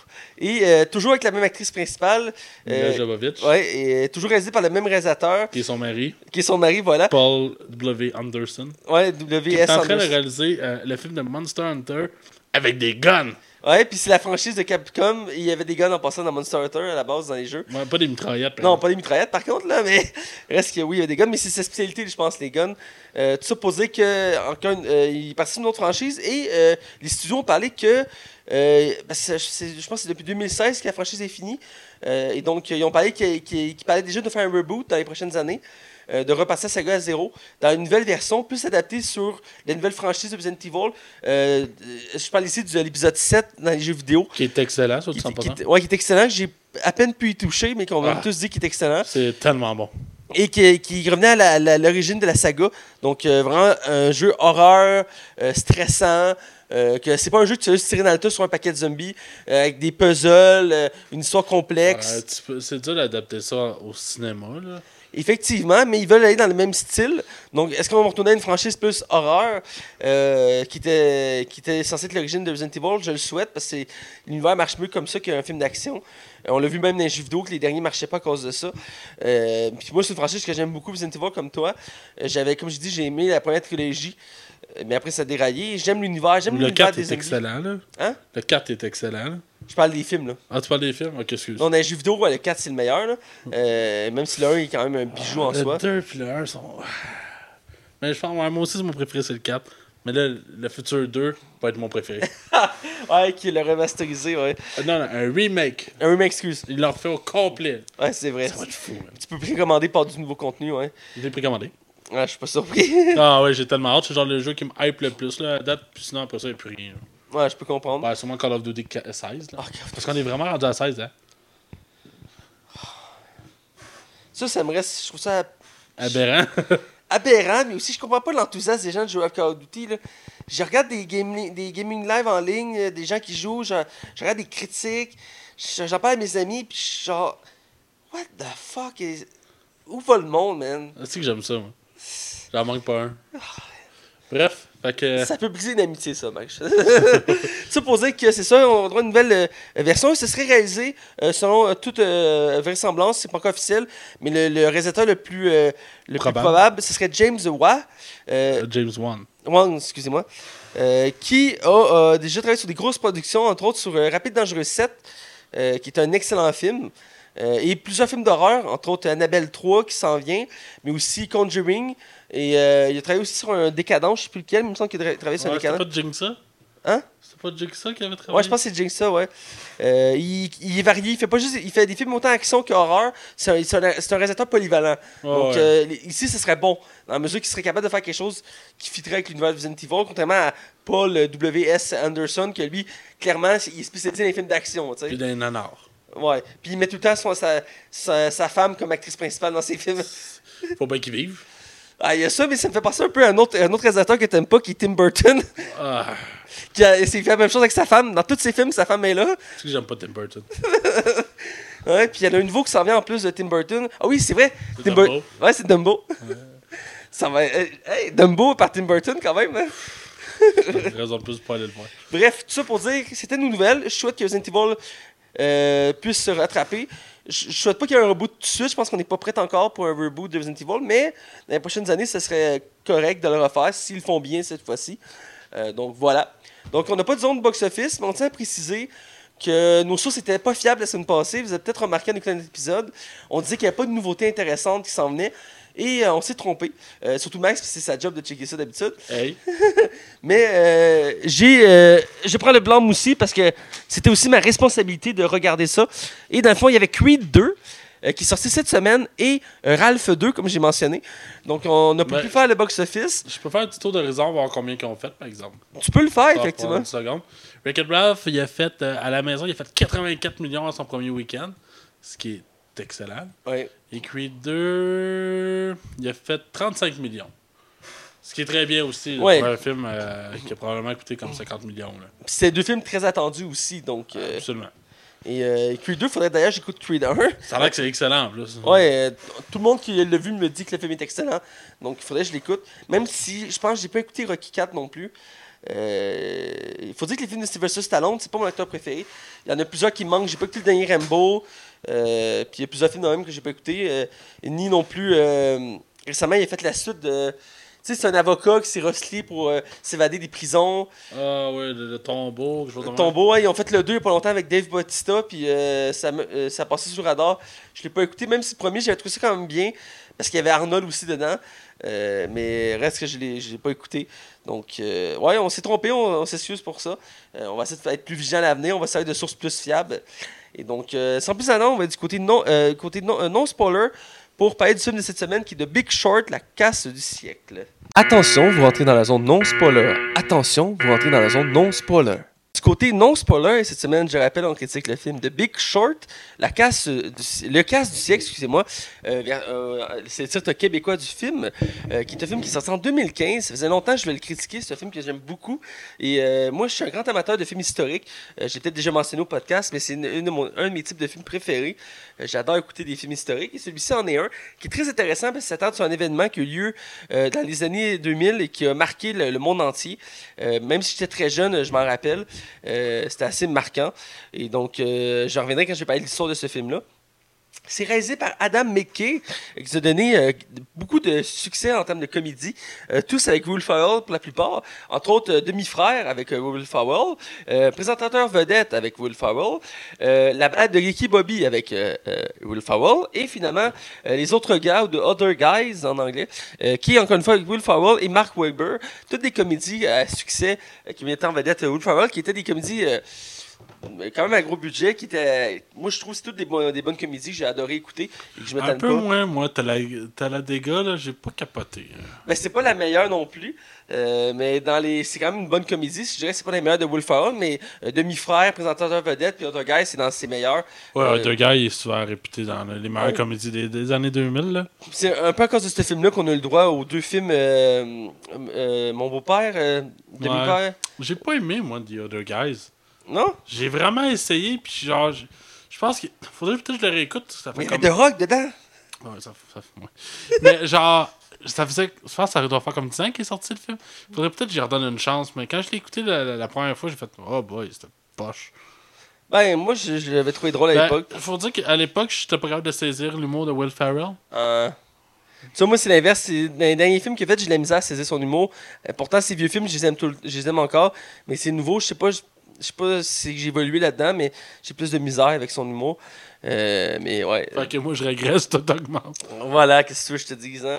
Euh, le casting, on a quand même euh, des 5 étoiles ici au casting. Oh, ouais. Euh, Il y a un gros casting au film. Il y en a quatre acteurs principaux qu'on va nommer, qui sont Kristen Bell, Steve Carell, Ryan Gosling et Brad Pitt. Rien de moins. Rien de moins, c'est les quatre têtes d'affiche. Puis on a d'autres actrices et acteurs qui se rajoutent au casting plus secondaire. Euh, qu'on peut nommer entre autres euh, Karen Gillian. Karen Gillian, entre autres, ou euh, on a Margot Robbie aussi qui est dans le film. Ouais, Selena Gomez. Selena Gomez, effectivement. Euh, et d'autres euh, d'autres euh, acteurs aussi qui sont là. Et d'autres personnes aussi de, de l'univers économique. Euh, on a droit à des, des experts aussi à travers le film. Euh, et donc, c'est produit par Regency Enterprise. Et euh, c'est distribué par Paramount Pictures. Et euh, côté critique, c'est quand même excellent. Metacritic a donné 81% d'avis positifs. C'est qui est très bon, hein? Ah, c'est très bon. Et le public au même rendez-vous avec 82%. Hey, hein, c'est tu rare, ça doit être les critiques qui ont fait des critiques dans les critiques. Ah, c'est, ça doit, écoute, c'est, c'est rare que c'est aussi égal. Et même Rotten Tomato euh, reste dans la même ligne. Euh, pub- le professionnel, 88%, donc c'est excellent. Et le public, 87%. Donc, en ensemble, c'est un très bon film. Et pour dire, euh, récemment, on a pris plusieurs films qui étaient plus ou moins corrects, mais celui-ci, c'est vraiment un petit bijou. Puis je dirais que, OK, surtout au Québec, il est passé un peu sous le radar, je me rappelle. Ben, c'est très américain comme sujet, hein? Ouais, c'est ça. Et- Je pense qu'il faut que tu t'intéresses à ça. Je pense que c'est quoi? C'était c'était comme un film de Nicolas Cage qui avait rapport au, aux balles d'armes. Oui, Euh, c'était super bon. c'est un vendeur d'armes, là. Puis, Ouais, oh, c'est oui. ça. Puis c'était vraiment intéressant parce qu'il t'expliquait. Il C'est le même principe que ce film-là. C'est qu'on te. On Comment t'explique un univers. Non, plus qu'on on, on essaie de te simplifier pour que tu comprennes les enjeux euh, comme du marchand d'armes ou de l'économie américaine. Genre, puis c'est deux choses qui sont très compliquées. Ils vulgarisent, c'est ça que je voulais Ouais, dire. ah, c'est vulgarisé, exactement. Comme euh, il y avait un autre film il y a pas longtemps que j'ai pas le de finir, puis c'est rare que ça arrive. C'est euh, Les Chiens de guerre. Euh, avec. euh, Ah, c'est ça que Jonah Hill. Puis, Ouais, euh, c'est ça. Ah, c'était bon, ça. C'était un film qui voulait comme vulgariser l'univers de- des armes, justement. Puis c'est deux jeunes qui ont, par un coup de chance, ils ont réussi à avoir un des plus gros contrats avec les États-Unis. Le problème de ce film-là, c'est qu'ils vendaient ça comme une comédie. Ouais. Finalement, ça ne l'est pas du tout. Là. Ah non, puis euh, le film il est long, là, il est long à partir. Là. Il y a au moins une demi-heure, 45 minutes que ça, ça parle des personnages, ça place l'univers. Puis à un moment donné, t'es comme. Il est pas censé être une comédie, là. C'est, Ouais, puis Jonah Hill, c'est comme le méchant du film, finalement, t'apprends. Ouais, plus ou moins, là, mais je l'ai pas fini. Hein. Euh, J'ai, j'ai écouté une heure, une heure du film, puis. euh, C'est. T'as pas aimé ça? ben, j'aime les deux acteurs principaux, c'est deux excellents, mais je Moi, sais je parle pas. du film. Là. Non, le film, j'ai. Ben, le concept. Peut-être que tu t'attendais à autre chose, peut-être. Il y avait des bons gags, si je peux dire, mais l'histoire, euh, j'étais, surpris parce que je m'attendais à une comédie, puis ça l'était pas. Puis j'étais pas préparé à ça, puis je sais pas. Bref, Revenons à ce film-là, te laisser parler du budget. Ouais, le budget, c'était un budget de 50 millions, euh, qui a rapporté 133 millions worldwide. Là, vous allez me dire, ouais, c'est pas énorme, mais c'est un film qui est tellement américain que son argent a été fait aux, aux États-unis. Alors, il l'a comme remboursé, Ouais. puis que c'était aux États-Unis. Puis sur 50 millions, on pourrait dire que la moitié, c'est juste pour les quatre acteurs. là. Ouais, c'est ça. Ce qui arrive, c'est que, c'est que le film, il ne montre pas non plus toute la publicité qui a été mise. Le budget, ce budget-là n'est pas compté. On parle juste de budget de production. fait que rajoute au moins facilement 30 millions là-dedans. là. non, c'est ça. Reste que c'est un film intéressant, je vous en parle. L'histoire, eh bien, ça raconte les événements de la crise immobilière de- dans les de- en 2017-2008, si je ne me trompe pas, aux États-Unis. C'est en 2005 et 2007. C'est- Bon, merci. En, en 2005 et 2007, qu'il y a eu la crise immobilière et qui a euh, créé une crise à travers le monde. On était chanceux au Canada, on n'a pas été tant touché que ça, mais ça a touché beaucoup de pays à travers le monde qui étaient liés aux États-Unis. Et euh, ce film-là raconte l'histoire de quelques personnes qui travaillent dans cet univers-là et qui ont vu ça venir et qui ont voulu alerter le monde et ont voulu aussi, euh, d'une certaine manière, en profiter. Et euh, ça montre vraiment, je peux dire, l'envers du décor. Ouais, parce qu'à la fin, a- on ne dira pas, là, mais il y a un beau revers. Ouais, il y a un beau revers. Et le, film est très percutant et très intéressant. Et il se veut vulgarisateur, comme tu disais, pour nous faire comprendre l'enjeu qu'il y avait à ce, ce moment-là et les, les concepts autour de l'économie. Parce que l'économie, euh, même si ça reste un sujet de débat, ça reste une science et qu'il y a beaucoup de termes très compliqués à comprendre. Et même dès le début du film, ils disent ils font exprès d'utiliser beaucoup de termes pour te perdre, mais en, en réalité, c'est assez simple à comprendre. Il faut juste prendre le temps de, de, De décortiquer. de dé- décortiquer. Voilà, merci Max. C'est Ryan Gosling qui est le monologue en plus. Ouais, c'est le monologue. Je- En tout cas, on reviendra. Ouais, on reviendra sur Ryan Gosling, mais voilà, donc ça c'est l'histoire du film. Et euh, donc, euh, je sais pas si on peut vraiment parler du jeu d'acteur, des quatre acteurs. Ben, Christian Bell, il est vraiment bon, là. Ouais, ben, ouais, on va faire, on va essayer de faire le tour quand même. On va parler de Christian Bell, je vais te laisser y aller en premier. Moi, je l'aime vraiment. Christian Bell, tu sais, il joue un peu comme un. euh, Comment je pourrais dire Un gars qui est contre, contre le système dans le sens que. Euh, il est ultra brillant, mais tu sais, le gars il se promène en t-shirt, Ouais. des jogging, tu sais, puis il y a- il y a comme plein d'affaires, des bébelles dans son bureau. Mais c'est un gars excessivement brillant quand il embarque dans les chiffres. C'est là que le gars il prend tout son génie. Puis ce gars-là existe pour vrai, là. Ouais, les, les quatre principaux existent pour vrai. Ouais, c'est ça. Et euh, Christian Bell, c'est plus ou moins le premier à avoir constaté le problème. Puis euh, j'ai lu, euh, je vais mettre ça des anecdotes du film, j'ai oublié d'en parler. Ce gars-là, le vrai gars là, que, qui, que Christian Bell euh, a joué dans le film, il a, été, int- il a été interrogé quatre fois par la FBI par la suite de la crise. euh, parce qu'il comprenait pas co- comment ça se fait que lui a vu ça avant tout le monde, qu'il allait avoir une crise économique de même. Puis genre, il fait comme c'était évident, puis il a montré tous les chiffres. Puis les FBI comprenaient pas, genre. Puis C'est excellent. hein? lui, c'est comme, je le sais, vous, euh, ben, c'est ça. wow. Mais je trouve ça assez drôle comme anecdote. Puis euh, récemment, il a plus ou moins quitté, j'ai regardé ses biographies, il a plus ou moins quitté le monde de l'économie. Parce qu'après la crise, il a monté un peu, mais il est retombé dans, après en chute, puis il n'a pas été capable d'être aussi en pic qu'il était Mais à non, ce son argent est déjà fait, je suis certain. Probablement, effectivement. Euh, mais pour, mon, ma- ma- pour moi, écoute, l'acteur, c'est un acteur que j'aime beaucoup. Là-dedans, il est excellent. Il faut oublier que c'est Christian Bale qu'on voit parce que euh, d'habitude, il fait des rôles plus dominants. Il aime ça prendre la place d'habitude dans les films, autant dans les Batman, mais jamais dans les- la plupart des films qu'il fait. Ouais. Sa présence est marquante. Là-dedans, Ici- il est plus en retrait. Hein? Ouais, il est plus en retrait, il est très réservé. Euh, Je il- pensais même que moi, avant de voir le film, je pensais que le, le film allait tourner autour de lui, en fait. Ben, Mais pas du tout, là. Ben, je me souviens dans les bandes annonces, on voyait beaucoup dans les bandes annonces, c'est moins montré comme le, un des personnages principaux. Effectivement, il est principal, mais il est, assez ex avec les autres qu'on nomme ici. Quoique Brad Pitt est un peu moins présent que les trois autres. Euh, reste que j'ai beaucoup aimé sa performance. J'ai trouvé que ça montrait son jeu d'acteur qui est, très polyvalent. Ici, il fait comme un très gêné, il a de la misère à socialiser, mais c'est un génie. Euh, il y a des défauts. Euh, même en il parle que comment il a rencontré sa femme, c'est sur un site de rencontre. Puis il s'est décrit tout simplement en disant que c'était un homme qui travaillait en économie, qui avait un œil de verre, puis qui savait pas socialiser, genre. Puis la femme lui a répondu Ah, c'est parfaitement ce que je cherchais. Je trouve ça vraiment. euh, c'est vraiment. euh, Je sais pas, je trouve ça intéressant comme. euh, Anecdote, ouais. ouais. Et euh, aussi une autre anecdote avant de continuer les acteurs le film a gagné un Oscar pour le meilleur scénario. Euh, rien- Adapté, par exemple. adapté, voilà. Et euh, c'est rien- c'est- pas rien parce que c'est pas. que pas parce que tu fais des comédies que tu sais pas réaliser un film. Hein. et voilà. Et voilà. Et on va continuer avec Steve Carroll, que je trouve que c'est un des plus surprenants dans ce film-là. Surtout pour sa perruque, là. Ouais, entre autres. Euh, mais euh, je sais pas si c'est une perruque, mais moi, ça pourrait être une perruque. C'est une momotte. Ça, c'est ça, c'est une momotte, là. Je m'excuse. Mais euh, tout ça pour dire que c'était un de ses premiers films marquants où il était pas comique. Euh, parce que Steve Carell était spécialisé dans la, la comédie à la base. Ouais, mais ça faisait déjà une coupe de rôle, je pense. Il, faisait. des- il avait commencé à faire des petits rôles, mais c'était pas très marquant. Celui-ci, ça a vraiment montré qu'il était capable de faire des rôles plus sérieux. Ouais, mais il a lâché dé- définitivement la comédie. là. Ça fait longtemps qu'il n'a pas fait. là. Ben, il a recommencé. Il y a un film qui sort l'année prochaine, que c'est une comédie, puis il est dedans. Mais ça faisait longtemps qu'il faisait plus de comédie. Mais hein. genre, a-tu la tête d'affiche ou c'est juste un acteur secondaire? Je sais plus. Il y a le film de Robert Zemeckis qui s'en vient l'année prochaine qui est comme un gars avec des poupées. là. Ouais, ça, c'est euh, le prochain de Steve Carell, mais je sais qu'il a annoncé une autre comédie aussi. Mais effectivement, il fait beaucoup moins de comédie qu'avant. Même chose qu'on n'a pas Ben, fait depuis. parce euh, qu'à un moment donné, j'imagine qu'en tant qu'acteur, tu veux t'épanouir. Ouais, puis ce qui est malheureux dans les acteurs comiques, on en a déjà parlé, la plupart réussissent pas à faire d'autres styles. Euh, Jim Carrey a essayé à plusieurs reprises, dont récemment, euh, puis ça n'a pas totalement marché. Euh, il y a, je sais pas si tu savais, mais Will Ferrell qui a essayé aussi. Il a, fait, euh, il a déjà fait un film d'horreur, entre autres, euh, qui n'a pas marché. Euh, puis il a fait, ah ouais. ouais, il a fait un film d'horreur, tu peux aller voir il, dans son, dans son dans Wiki- Wikipédia. Et il a fait aussi un film un peu plus sérieux avec euh, Emma Thompson, qui fait genre une écrivaine. Puis quand elle écrit, ça, elle écrit sa vie à lui. Puis genre, il, il réalise qu'il n'a plus contrôle sur sa vie, puis ça le rend malheureux. Puis euh, c'est un film beaucoup plus sérieux euh, qu'il avait fait aussi. Il avait essayé de faire quelques rôles plus sérieux, mais il y a des acteurs comme ça que c'est dur de voir ailleurs que dans le comique. Mais Steve Carell, ici, euh, moi, j'ai trouvé très bon. Euh, j'ai vraiment aimé sa performance. Je trouve que c'est un des personnages les plus intéressants du film. Euh, ouais, je pense que c'est ça, mais je suis pas certain à 100%. L'affiche est là dans tabarnak. Euh, ouais, c'est pas super belle l'affiche. Mais il y a assez un film d'horreur quand même. Comme euh, Jim Carrey avec le nombre 23. Puis récemment, il en a fait un autre. Euh, mais Steve Carell, j'ai trouvé très bon en comique. Pas en comique, excusez-moi. Hors comique, c'est ce que je voulais dire. Il est bon pour faire un rôle sérieux. Même, Ah, c'est lui qui, dans les quatre personnages, qui est le plus.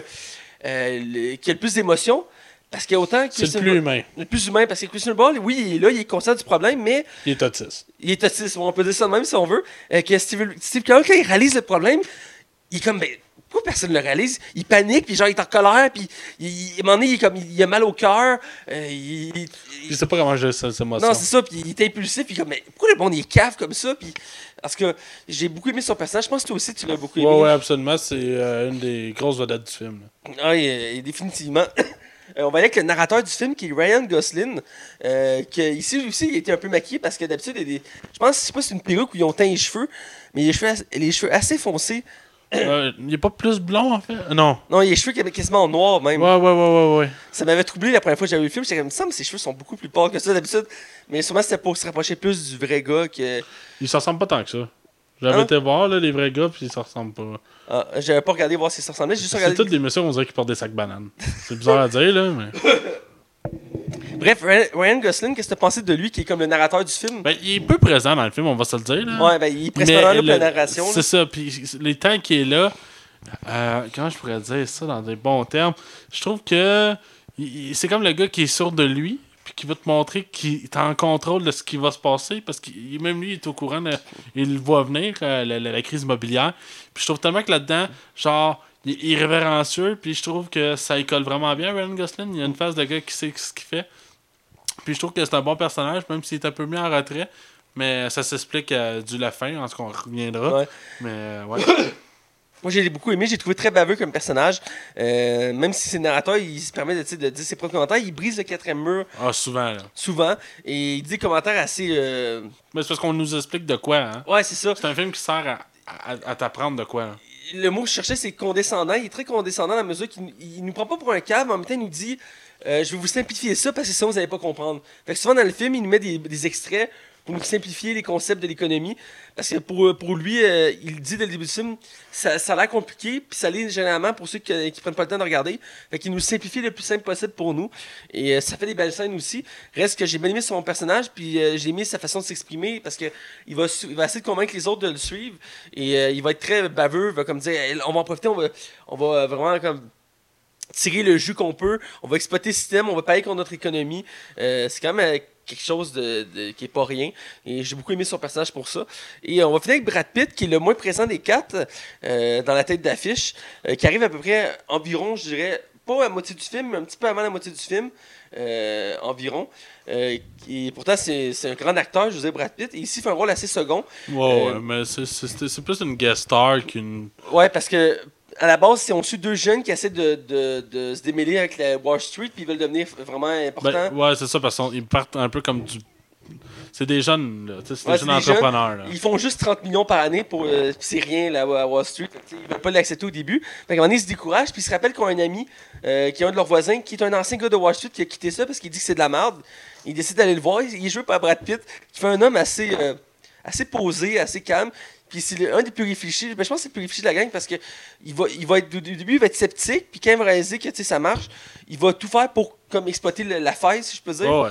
Puis euh, j'ai j'ai aimé son personnage. Ça me faisait penser un peu à son personnage de, euh, du film euh, Le Stratège Moneyball, où que ce personnage est quand même réfléchi, que tu sais, qui- c'est pas le, le méga héros, c'est pas le gars milliardaire. Il n'y a aucun sauveur dans ce film-là. là. Non, il n'y a pas de sauveur, c'est juste. Même des- là, il n'y a, pas beaucoup de morale non plus en bout de ligne. là. Non, parce qu'à la fin, ils montent un. il y a une- il y a- à la fin, ils nous font croire que ça a fini bien, mais On reviendra. ouais, on reviendra là-dessus, mais reste que bon. c'est Pour Brad Pitt, c'est c'est bon. Je sais pas si je laissé pas être Brad Pitt, je pense que c'est pas laissé. Non, mais j'ai- j'ai- pour vrai, t'as tout dit. Ok, c'est correct. Je suis d'accord, je peux pas en rajouter. C'est correct, on va aller avec la critique générale du film. Je vais te laisser y aller. Euh, moi, c'est un film que j'ai écouté un peu comme sans, sans attendre. Il est arrivé sur Netflix, ça menait comme un cheveu sur une soupe. Euh, je je l'ai écouté sans vraiment, comme je te dis, sans rien appréhender. Je, je savais qu'il y avait un bon casting, je savais que ça avait rapport à la crise immobilière, mais c'est tout ce que je savais. Puis j'étais extrêmement diverti. On enlève le contexte qu'on apprend quelque chose, c'est quelque chose qui vraiment nous fait réfléchir parce que ça se passe dans l'ère Obama. Et euh, je trouve vraiment que c'est un film qui vulgarise vraiment bien quelque chose qui est vraiment compliqué à comprendre parce qu'il y a beaucoup, beaucoup de détails. Puis même le film t'évite certains ronds-coins pour retourner un peu les coins secs. Euh, ça a du sens comme phrase, ça? On va dire. Mais dans le fond, c'est ça. J'aime vraiment la. la- la- la- la- J'apprécie vraiment le. Tu sais, pour une fois, on écoute un film, tu as l'impression d'apprendre quelque chose, mais tu remets en doute quand même toute l'économie après. puis tu dis, tabarnak, on est manipulé en asti. Là.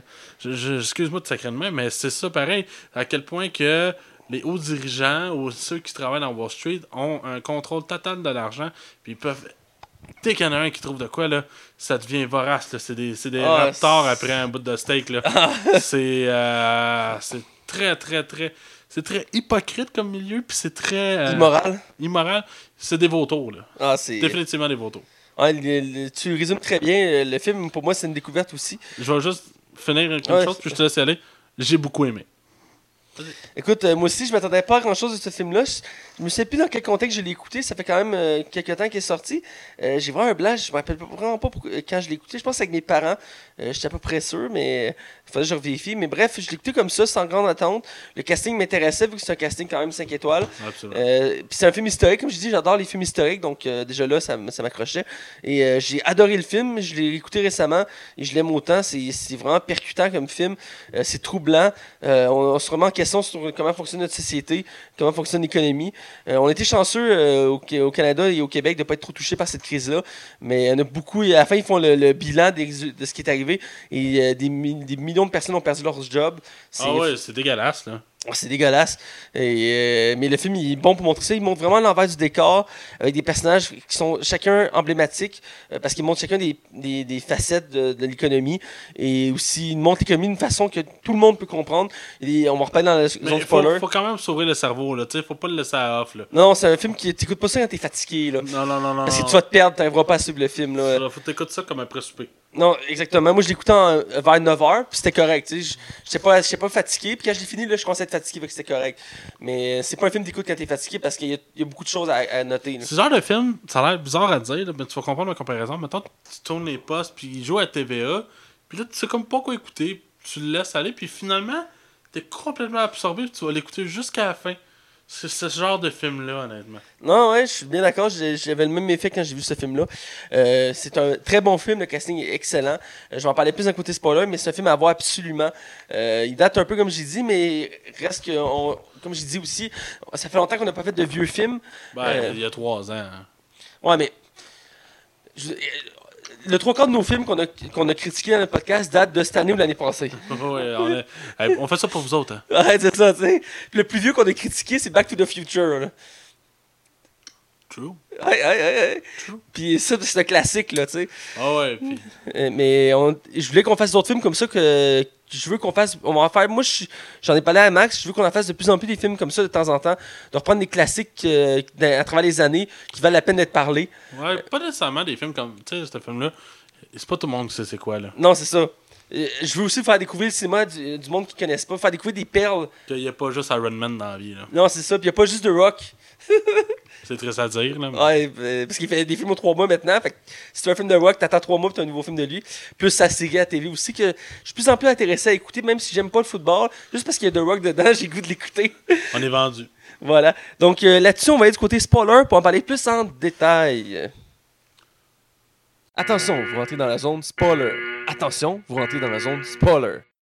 On est, on est du côté euh, spoiler et on va parler plus en détail euh, du film, de ce qu'on a aimé et ce qu'on a adoré du film, ce qui nous a marqué. euh, car c'est un film qui est sans conteste un excellent film. On est d'accord là-dessus, toi puis moi. Absolument. Euh, et euh, c'est un film aussi, comme je dis, assez lourd à écouter. C'est pas, comme on l'a dit, un film léger et que t'écoutes pas ça n'importe quand.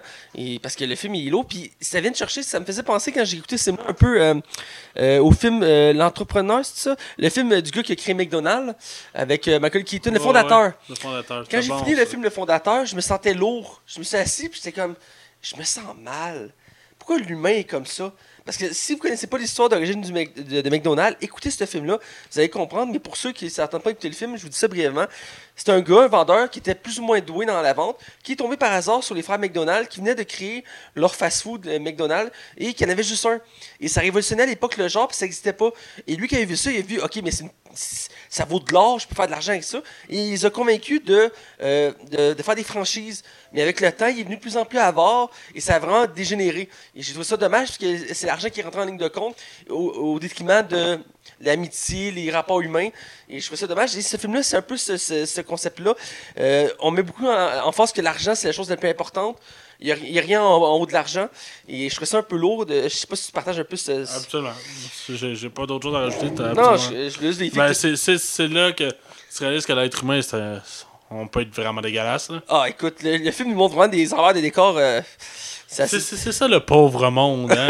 on, nous, on regarde ça avec dégoût, mais ce monde-là sont tellement plongés là-dedans tous les jours que c'est c'est naturel. là. Moi, je, je me rappelle d'une scène qui me, me montrait à tel point que je trouvais que l'économie s'est déconnectée. T'es- on- on- pendant le, le film, on suit tout le temps deux jeunes dès le début qui, eux, essaient de percer à Wall Street. Puis, euh, euh, puis au début, ils disent pas combien ils ont.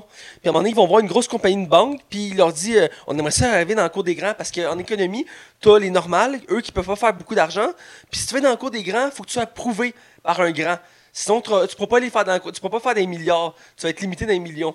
C'est quand même beaucoup des millions, on s'entend là? Donne-moi un million, je te jure, je suis le gars le plus heureux de la planète. Ouais, c'est ça, moi aussi. Mais pour dans ce monde-là, un million, c'est des cacahuètes, là, tu mets ça en poubelle. là. Puis les jeunes, ils arrivent à un moment donné, ils vont voir le gars, puis ils disent Ah, v- votre projet est très intéressant, les gars, mais euh, vous faites juste 30 millions, hein. Nous ici, euh, c'est pas en bas de, de- Je pense qu'il dit genre comme un truc comme 800 millions. Là, Là, t'es comme. Quoi? Vraiment. hein. Eux sont comme full fiers. Ils ont, ils ont commencé ça le soir de leur front dans leur salon. Ils sont rendus à 30 millions après genre deux ans. Puis c'est des, des peanuts quand ils arrivent à Wall Street. je capotais là. J'étais comme 30 millions, je fais ma vie avec ça, c'est fini là. Je sais même pas ce que je ferais avec ça. Ouais, écoute, euh, je, je ferais des folies, c'est sûr, mais 30 millions, c'est énorme. Là. Puis, ce film-là, tout le long, montre ça. Et euh, aussi, comme on a, on a dit, il vulgarise le film. Et entre autres, il y a une scène euh, proche du début euh, qui met en. C'est la seule scène qu'on voit Margot Robbie, faut préciser. Dans un bain. Je sais pas ça tente de- de- de- de- d'expliquer la scène. Ben, en fait, euh, tu vas peut-être être mieux que moi pour donner les explications qu'elle donne dans le bain parce que ça me revient à moitié. Oui. Mais dans un bain avec des mousses, puis il y a vraiment genre Ryan Gosling qui dit Ben pour que vous compreniez ce qui se passe, on a mis Margot Robbie dans un bain avec des bulles, avec une petite coupe de, de- de- de champagne, qui va vous expliquer exactement qu'est-ce que c'est. Juste pour te mettre en contexte dans le film, genre. juste pour que tu comprennes ce que tu vas voir. Puis le, le- contexte, c'est euh, un concept euh, d'économie qui, après le crash, a disparu, mais qui est revenu récemment parce qu'à la fin du film, il parle que le concept est revenu, mais ils ont changé le nom pour que ça paraisse mieux. C'est un truc euh, vu comme le monde dans le marketing. Et euh, dans le fond, c'est des CDO, si ma mémoire est bonne. Et c'est un concept qu'on empile plusieurs actions, plusieurs valeurs qui valent pas grand-chose. Et vu qu'on les empile ensemble, ben, ils prennent une meilleure valeur. Vu qu'on prend, mettons, un tas de marde, on le met ensemble, ben, ça vaut plus que juste un tas de marde. Parce que t'as plein de tas de marde ensemble. Qui fait du sens. oui, mais c'est un peu dégueulasse la valeur qu'ils montrent parce qu'ils disent t'as trois catégories, t'as le A, le B puis le C. Puis ils disent tu prends un paquet de C puis un paquet de B, t'es mis ensemble, puis ça vaut du A. Puis ils te vendent ça comme du Là, t'es comme, hein? ce, qui est, ce qui est intéressant du film, c'est qu'il t'explique comment que, dans le fond, ça a fonctionné, pourquoi il y a un crash, parce qu'on l'a pas vraiment résumé. En fait, c'est qu'il y a des gros dirigeants de banque qui ont donné des prêts à tout le monde, même si ton crédit était moyen ou mauvais. Ou pas de crédit, ou, pas de crédit du tout. Là. Puis on parle du monde qui gagnait, qui était vraiment en dessous des fois de la classe moyenne et qui se permettait des, des maisons qui étaient beaucoup trop luxueuses pour, ben pour leur prix. Puis on, on voit quelques maisons là-dedans qui donnent, qui t'aident à, à imager euh, ce que de certains couples ont pu vivre. Puis il y a beaucoup de maisons qui sont délaissées à cause de la faillite. Et c'est ça justement le but, c'est qu'ils ont tellement prêté d'argent qu'à un moment donné, ils ont atteint un plafond que il euh, n'y a personne qui est capable de rembourser. Fait que si le, le, montant est tellement gonflé, ben, ça peut juste exploser. C'est une balloune, dans le fond. C'est ça qui est intéressant parce que c'est ça que, dans le fond, euh, Kristen Bell, Ryan Gosling, tout ça, vont se rendre compte puis pouvoir exploiter parce que comment je pourrais dire ça? C'est que cet argent-là existe pas mais existe en même temps genre. Ouais. C'est compliqué à expliquer là c'est du crédit c'est oh, oui c'est de l'argent imaginaire en bout de ligne là. C'est de l'argent c'est de l'air là tu sais. C'est un chiffre. C'est un chiffre voilà. C'est un chiffre c'est littéralement ça. c'est assez terrible parce que là on film il nous montre comment ça a déraillé et j'aime aussi l'introduction du film qu'on voit Kristen Bell qui est dans son bureau puis il est bien relax puis il regarde il, il, engage un nouveau, un nouveau jeune puis là, il laisse aller, puis il commence à regarder les chiffres sur le sur l'ordinateur. Puis là, il commence à regarder les papiers. Tu vois qu'il il commence à. Il y a quelque chose, là. Il y a des clics. Puis ça il, cogite, là. Il accélère, puis il commence à regarder, puis là, il fait non. Ça se peut pas. Puis il se penche. Puis il, il, prend son téléphone, il appelle son supérieur, puis il dit là, euh, il, va, il, y a une bulle, ça va exploser. Il fait de quoi tu parles? L'immobilier, c'est le truc le plus fiable au monde, là, ça peut pas péter. Non, tu comprends pas. Là, l'année dans deux ans, là, ça va tout péter. Là. Les, les prêts vont arriver à échéance, ils vont tout, tout le monde va devoir. Il y a personne qui le croit. là. puis c'est fou parce qu'il y en a qui rient au visage parce qu'à un moment donné, euh, au début du film, il réalise que personne ne les croit, fait qu'il dit Ok, je vais, je, vais, je vais nous sauver. Fait qu'il part, il fait le tour des banques, puis il dit Je voudrais acheter des actions négatives, s'il vous plaît. Ils font Hein, tu des actions négatives fait Oui, je vais acheter des actions contre l'immobilier. tu sais que ça sera jamais rentable, l'immobilier c'est le plus fiable. Puis il regarde genre avec des gros sourires comme si c'était con. Puis il fait Non, non, je veux prendre un, milliard, s'il vous plaît, d'actions négatives. Puis les gens, ils font comme se regardent, font Ah, mais il est cave, on va prendre son argent, c'est quand même de l'argent, on va le prendre. c'est qui qui rit à la fin, hein? Ah. Moi, je trouve ça assez effrayant. Euh.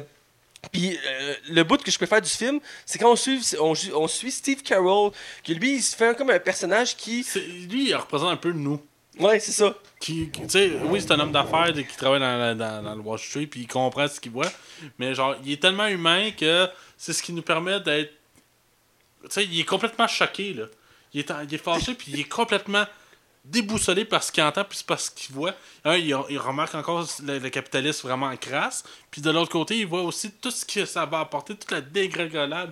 Crime, c'est grave là, ce qui se passe. Là. Ah il y a des familles qui vont être ruinées, puis qui encore aujourd'hui, je suis sûr, sont encore ruinées par rapport à ça. Les millions d'emplois ont été perdus.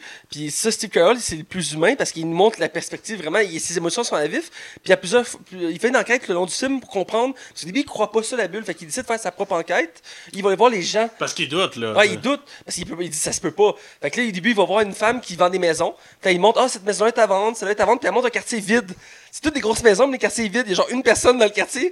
Puis il dit, ah, celle-là, je l'ai vendu 400 000. Puis après, je l'ai vendu 500 000. Ah, puis la semaine passée, je l'ai vendu 600 000. Ah, puis elle, ben, je l'ai vendu trois fois. Euh, puis là, tu sais, tu commences à comprendre qu'il y a quelque chose qui marche pas. Il y a le monde qui sont pas capables de payer. Là. Ouais, c'est ça. Puis là, il dit, OK, mais je voudrais, voir vos vendeurs. Fait que là, ils vont dans un bar. Moi, j'aime bien cette scène-là. Ils vont dans un bar, puis ils voient deux vendeurs, des jeunes de toi puis moi de mon âge. Ils sont des jeunes entrepreneurs. Puis, ouais, puis ils ont commencé à en vendre, puis ils ont réalisé que c'est le métier le plus rentable parce qu'ils faisaient beaucoup de commissions.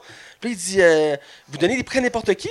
Il fait Ben oui, si tu as besoin d'un prêt, je peux te l'avoir. Les banques ne regardent pas ça. Ils demandent juste que je mette ton nom, ton numéro d'assurance sociale. Tu n'as pas besoin d'avoir de crédit. Ah ouais, c'est super facile. ouais. Il dit Même s'ils n'ont pas de salaire, non, non, ils ne demandent même pas le salaire. Il, dit, dans le film, il dit tellement ça, il dit Il ne demande même pas le salaire. C'est pas de même ça, hein Écoute, là, moi, j'étais aberré, puis tu regardes, il met sa main sur son front, puis il est comme Ok, mais ils viennent-tu d'avouer leur crime? Puis non, non, là, son ami dit Non, ils n'ont pas avoué leur crime. Ils viennent juste de se vanter, là. Moi, ben, Ils savent pas que c'est un crime, là. les autres sont là. C'est l'intermédiaire. C'est l'intermédiaire, puis je trouve ça aberrant. Puis encore une fois, avec son enquête à lui, puis euh, après on switch sur d'autres personnages. Euh, un peu plus loin, il, va voir Ryan Gosling qui propose le deal pour parier contre l'économie. Il, est encore sceptique. Il dit Je vais te présenter un gars, lui, sa job est assez particulière, mais quand tu vas y parler, tu vas comprendre pourquoi ça marche pas. Il fait OK. Fait qu'il va dans un restaurant genre asiatique, puis il parle avec un, homme d'affaires qui est asiatique, puis il dit Toi, c'est quoi ta job Il dit Moi, ben moi, je, je gère l'argent je gère les crédits. Je vais dire ça simplement, moi, je gère les crédits. Fait il gère de l'argent qui n'existe pas. puis il dit, il, explique comment ça marche. Puis à ce moment-là, il y a une autre scène qu'on voit Sénat Gomez, entre autres, qui explique, puis je trouve que c'est une des meilleures scènes du film parce que ça, montre vraiment l'ampleur du problème. Elle joue Blackjack avec un professeur qui existe pas. C'est un vrai professeur qui, lui, a expliqué pourquoi ça marchait pas. Et il explique que, dans le fond, quand il joue Blackjack, il met une mise. Je mets, mettons, 20$ contre le, croupier. Fait que là, en arrière de moi, il y a un couple qui me regarde fait le Ah, ben, hey, Cécilia Gomez, moi je l'aime. Moi, je, je parie 100$ qu'avoir réussi à avoir son 20$. Fait que l'autre fait Ok, je suis d'accord, je prends le pari. Puis les deux autres derrière, puis là, il y a des paris qui font sur des paris, qui font sur des paris, qui font sur des paris. Il fait comme un un château de cartes. C'est un château de cartes, c'est ça.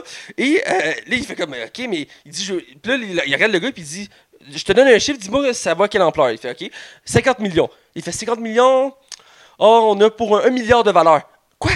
1 milliard de valeur? Là, il est comme, quoi? Puis là, le film arrête là, il y a une pause, puis ça dit, c'est ce moment-là qu'il a réalisé qui tout allait éclater, genre.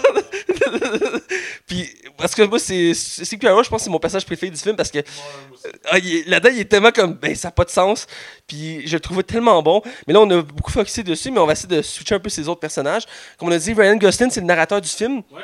Je sais pas si tu veux plus en parler que moi. Ben, en fait, c'est lui qui va te raconter, qui va t'aider à vulgariser le film, en fait. Et qui va t'expliquer en échelon en échelon et que les personnages vont comprendre ce qui se passe avec la bulle euh, de, du Wall Street. Et dans le fond, euh, on, va on va accélérer un peu le processus, on va aller dans la, la twist de fin. Dans le fond, écoute, je pense que tu vas l'expliquer mieux que moi la twist de fin. Ben, la twist de fin, euh, dans le fond, euh, l'économie s'est crashée de un. Oui, oui, mais qu'est-ce que Ryan Gosling fait à Steve Carroll euh, qui fait à Steve, Steve Carroll, ben, les deux font de l'argent, mais lui en fait de l'argent sur lui. C'est ça ce que je me rappelle. Euh, de, de, mémoire, il me semble qu'à la fin. Il, il, fait un deal, puis en bout de ligne, il l'a crossé. Là. Ouais, il, il a profité de lui pendant que lui, il enquêtait. Là. Ouais, c'est ça. Puis il a dit, tu sais, euh, on est à Wall Street, euh, c'est normal des choses comme ça que ça arrive. Il dit, t'as fait de l'argent, j'ai fait de l'argent. Euh, c'est ça, dans le fond, c'est là, là, que tu vois que c'est des vautours. Là, ah, ben oui, parce que là, il l'aide à, à, comprendre que, que, ça marche pas. Puis à la fin, il dit, ben, j'ai fait de l'argent aussi sur toi. J'ai profité de toi pour faire de l'argent. Puis tu peux-tu en vouloir quelque part? Tu dis, tout le monde que tu vois dans ce film-là sont tous comme ça quasiment. Il y a juste Steve Carroll qui est pas de même. Là. Ouais, puis même encore. C'est un gars de Wall Street pareil. Puis, ouais, puis il prend des actions. Lui aussi, à un moment donné, il fait Ok, ben, si tout le monde crash, je, je, je, je, suis pas assez capable pour le laisser crasher. Je vais mettre de l'argent là-dedans aussi. Puis euh, il le fait. Puis ouais, Racing Gosling là-dedans, il est assez méchant. C'est un des. Je dirais, c'est ben, un méchant sans light. C'est juste un gars qui comprend l'économie. Ouais, puis il fait sa job, tu sais. C'est ça, il fait, il fait littéralement sa job. Ouais, c'est ça. Mais il est haïssant parce que tout le long du film, il te fait croire que c'est quasiment le héros puis qui est le narrateur, qui t'explique, puis tu sais, qui te montre à quel point que c'est triste, puis tout ça, puis à la fin, c'est là que tu réalises que c'est lui le vautour, là, ouais, c'est terrible. Euh, il reste Brad Pitt à parler, qui est le moins présent dans le film. Ouais, j'ai pas grand chose à dire, mais vas-y. Moi, j'ai mis son, son personnage parce que c'était comme le moins. Euh, c'est le plus calme. Autant les trois autres ont chacun des émotions assez présentes, même si euh, Christian Bale, il, reste assez neutre, mais il y a quand même quelques émotions. Euh, Brad Pitt, fait le plus, il est plus nuancé. C'est le plus reculé de la. Ouais, c'est le plus reculé parce que dès qu'il est introduit, il dit lui-même que lui, il, a réalisé que l'économie c'est de la merde, puis il veut pas participer à Wall Street, puis il s'est retiré de ça, mais que quand il monte les dossiers, il réalise que ça va péter. Puis il, il, dit, bon, rendu là, on va faire de l'argent avec ça. Fait qu'il aide les deux jeunes à faire de l'argent. Puis euh, à la fin, il dit bravo, vous êtes rendu riche, vous avez parié contre l'économie américaine. Puis il fait non, il ah dit arrêtez de vous réjouir, arrêtez de vous réjouir parce que vous venez de parier contre l'économie américaine. Puis les deux se regardent, font comme fuck, c'est vrai, on vient de faire ça. en même temps, ils sont multimilliardaires aujourd'hui. Ah, c'est sûr, mais il reste que c'est assez terrible. Mais j'ai aimé son personnage parce qu'il était très réaliste, très théâtre parce que tout le long, il est pas là pour faire de l'argent, lui. Il est juste là pour. Il aide les deux jeunes parce que les deux jeunes veulent réaliser leur rêve. Fait que je vais vous aider à réaliser votre rêve. Moi, je, je m'en fous. Moi, je veux dire, j'aime pas ça, tu sais. Puis j'ai aimé ce personnage-là. Souvent, Brad Pitt, euh, un truc que je reproche à Brad Pitt, c'est qu'à chaque fois qu'il est dans un film, il prend toute la place. Ouais, là, il est plus effacé. Là, là il a accepté d'être plus effacé, ce qui m'a surpris euh, pour ce film-là, car il aurait pu tellement être plus présent, mais ils l'ont laissé plus effacé, parce que dans tous les films quasiment qu'il fait, tu le vois en premier plan. C'est un peu comme Johnny Depp. Là. Tu le vois pas comme secondaire. C'est rare qu'il fait des rôles secondaires, Johnny Depp, parce qu'il prend trop de place. Puis Brad Pitt, c'est un acteur de même parce qu'il est tellement charismatique. C'est pour ça que je pense qu'ils l'ont, ils l'ont mis barbu, cheveux longs. Ouais. Que soit dur à juste. De faire comme Ah, c'est Brad Pitt. ouais, pour qu'on soit capable de le détacher un peu. Je pense que c'est. Ouais, t'as pas tort. Puis je pense qu'on peut aller à la fin du film comme. Euh... Ouais, vas-y. Euh, il y a une morale à la fin du film parce que tu dis le film va, va forcément finir bien, c'est un film, tu sais. Non. Non, parce que ça dit, ah, et là, il y a eu le crash boursier, le gouvernement a embarqué, ils ont mis des sanctions sur les banques, ils ont mis des nouvelles normes, il n'y a plus jamais eu ce problème-là. Ils font, non. C'est pas ça qui est arrivé. Les banques ont recommencé à donner des prêts. euh, la- On est retourné à cause des on parts. tournait à case départ. C'est un un- Écoute, c'est terrible. Puis à la fin du film, ça dit que depuis, je pense que c'est depuis 2015, depuis la sortie du film, ils ont re- remis le concept qui avait été effacé, qui a fait créer la crise. Puis là, il y a une autre, il y a une- ça recommence à gonfler. Fait que théoriquement, dans quelques années, pour avoir une autre crise, c'est terrible. C'est le gouvernement puis les citoyens qui ont payé pour régler ça. Ils sont au courant, là. ouais, puis il y en a des millions d'emplois qui ont été perdus, des millions, des milliards d'argent qui a disparu. Voyons, Trump il est là pour monter tout ça. Ah ben oui, euh, euh, euh, Make euh, America Great Again, là. Ouais. Parce que c'est assez terrible comme film, mais euh, même si on vous a dessiné un portrait assez sombre, ça vaut vraiment le détour comme film euh, à Mais- écouter. Faut avoir. Tu sais, on vous dit souvent, là, mettez votre cerveau à off, profitez du film. Ouais. Là, vous avez besoin de vous concentrer parce que c'est un film que tu vas reculer pour des fois pour mieux comprendre. Ouais. Je suis content de pas avoir été le voir au cinéma parce que j'aurais peut-être pas tout saisi ça, au départ. Je trouve que c'est un film qui était vraiment besoin de, de réfléchir. Non, exactement. Puis j'ai aimé ça, puis ça m'a permis de comprendre un peu mieux l'économie, autant américaine que la note, parce qu'elle est très similaire à la note la canadienne. À aussi. s'en approche. Là. Elle s'en rapproche. On n'est pas aussi cave pour certaines choses. L'immobilier, on n'a pas embarqué trop, on n'a pas été trop touché. Euh, contrairement en Europe, il y a plusieurs pays qui ont été dans la Je ne marde. connais pas assez pour pouvoir me prononcer, mais. Ben, j'avais lu un, de- euh, un article sur ce film-là, euh, à l'époque, quand je l'avais écouté, il y a trois ans, et il disait qu'au Canada, on était un des pays les moins touchés pour cette crise-là parce que nos banquiers ont été intelligents et n'ont pas trop investi dans l'immobilier euh, américain, contrairement à des pays comme la France ou le Royaume-Uni qui avaient investi ici, même euh, la, Chine ou le Japon, et qu'eux ont été beaucoup plus touchés que nous euh, que pour cette crise-là parce qu'on on, on était plus frileux à prêter de l'argent aux États-Unis que d'autres pays. Même si on est leurs alliés les plus près, on a été wise là-dessus. Et je trouve ça vraiment bien. Mais ça reste un excellent film. Donc on va aller, je pense, avec notre note. Ouais, vas-y en premier. Euh, moi, c'est un film que je trouve qui est excellent, comme je l'ai mentionné. Je le répéterai peut-être pas assez. Euh, mais il mérite une excellente note. J'ai hésité longtemps entre 4.5 et 4. Euh, c'est dur à dire, mais j'irais j'irais avec un 4 sur 5, je pense, amplement mérité pour ce film-là. Euh, certains pourraient donner 4.5, je serais pas surpris que tu en donnes 4.5, mais je pense que je vais aller avec un 4, je trouve ça raisonnable comme note. Le film vaut le détour, euh, un casting 5 étoiles, euh, tous des acteurs qu'on aime voir, l'histoire est prenante, et, et pas détournée de la réalité, c'est même c'est basé sur une histoire vraie, mais qui est vraiment comme vraiment travaillé pour pour C'est mon divertissant. ou aussi c'est divertissant, c'est pas lourd, tu sais. Et donc, moi, je lui donne 4 sur 5 pour toutes ces raisons-là. Et toi, Max? Ben, ma note est semblable à la tienne. Je donne un 4 sur 5 aussi. Euh, je trouve que c'est la meilleure note qu'on peut donner parce que c'est un film qui est pas non plus un chef-d'œuvre. C'est pas un film qui va me marquer les mémoires collectives, on va se le dire. Non. Euh, mais je considère que c'est un film qui euh, te divertit en te faisant réfléchir. On en voit peu maintenant. Ça faisait du bien aussi à ce moment-là que je l'ai vu que c'était un film qui se détachait un peu de tous les gros blockbusters. Ça faisait du bien d'avoir des personnages réels avec des réelles émotions et de, de, de- nous arriver avec des enjeux qui sont quand même relativement grands. Puis à quel point que c'est mor- c'est pas moralisateur. C'est juste, ça t'explique qu'est-ce qui se passe. Puis à quel point qu'on est naïf en quelque part. Puis c'est rare des films. Puis c'est quasiment, je te dirais, c'est quasiment un film d'auteur, ce film-là. Euh, malgré tout, malgré son gros budget, c'est un film que je recommande chaudement, mais comme je vous dis souvent, je le répète pour une dernière fois, il faut avoir le cerveau à on pour écouter ce film-là, c'est super important. Exactement, je dis la même chose. Donc, c'est déjà tout. Euh, vous pouvez me suivre, comme d'habitude, moi, Mathieu Prévost, sur Facebook. Puis suivre Max Taillon sur euh, Facebook et Twitter. Euh, aussi, euh, un petit message de la fin. Je je sais pas si on le mentionnerait là, mais on va prendre une plus grosse, des plus grosses vacances que prévu. Je vais y aller. Vas-y. Euh, dans le fond, euh, je me fais opérer le 17 décembre et malheureusement, j'ai besoin d'un mois de convalescence, alors je vais avoir besoin de repos. Je- on sait qu'il y a Spider-Man et Aquaman qui vont sortir dans le mois de décembre, puis ça nous fait un peu chier de ne pas pouvoir les critiquer. On voulait être up-to-date pour ça. Mais on se promet qu'au mois de janvier, là, on va, s'il faut, on fera un épisode double uniquement sur un des critiques, mais ça va être fait au mois de janvier. Euh, on a, malheureusement, j'ai pas le choix d'avoir du repos, et Mathieu comprend ça. Alors, c'est à peu près un mois. On, dit- je- on va aller à 5 semaines, mais ça devrait être 4 semaines. si Et si on sait notre planning, théoriquement, on devrait être filmé à partir de janvier. Là. Ouais, c'est ça. Le dernier épisode devrait être le 14 décembre, dans ces alentours-là. En principe, on aurait dû. euh, Faire un top 10. un top 10, ça va aller de, de mi-janvier. Et euh, en principe. euh, de toute façon, on prenait quand même deux semaines de vacances Ouais. pour les fêtes, la semaine du- de Noël puis la semaine du jour de l'an. Mais euh, on, va, on va revenir après sans faute.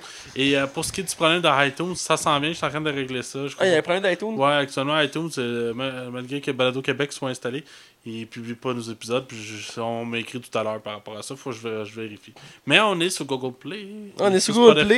Spotify, Spotify, RZO. comme- RZO, DJ Pod, même si c'est plus de nouveaux Non, épisodes. non, DJ Pod, non, on n'est plus. Ah, ça a tout disparu? Ouais, parce qu'on me paye plus.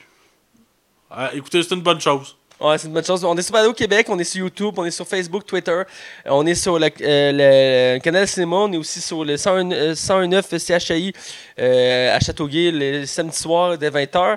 Euh, je dois mentionner une petite. Il faut que je l'avoue, j'ai oublié d'envoyer l'épisode la semaine passée, donc on est en décalé de trois épisodes maintenant. Mais, ça, vrai? mais ça va être utile vu qu'on prend une pause de 4 semaines, donc. euh, Ah, c'est pour ça que je faisais ça. ah, c'est ça, exactement, c'est tout calculé. Tu vois, moi j'avais Ah, tout pensé. là. On avait tout prévu. Voilà, moi, je suis un génie, là. Écoute, c'est tout pensé. Non, c'est mon erreur. J'avais fait le montage, j'avais écrit le courriel, j'avais mis les fichiers, j'ai oublié de faire envoyer. J'ai réalisé le soir même que j'ai oublié de l'envoyer. Fait qu'il était trop tard, fait que j'étais comme, ah, tu me niaises. Oh, wow. Mais c'est moi, je suis quelqu'un d'assez distrait, fait que c'est de ma faute. Tout ça pour dire que, voilà, l'émission est terminée. Ouais. On vous dit restez à l'écoute. Et euh, voilà, à la semaine prochaine. À la semaine prochaine.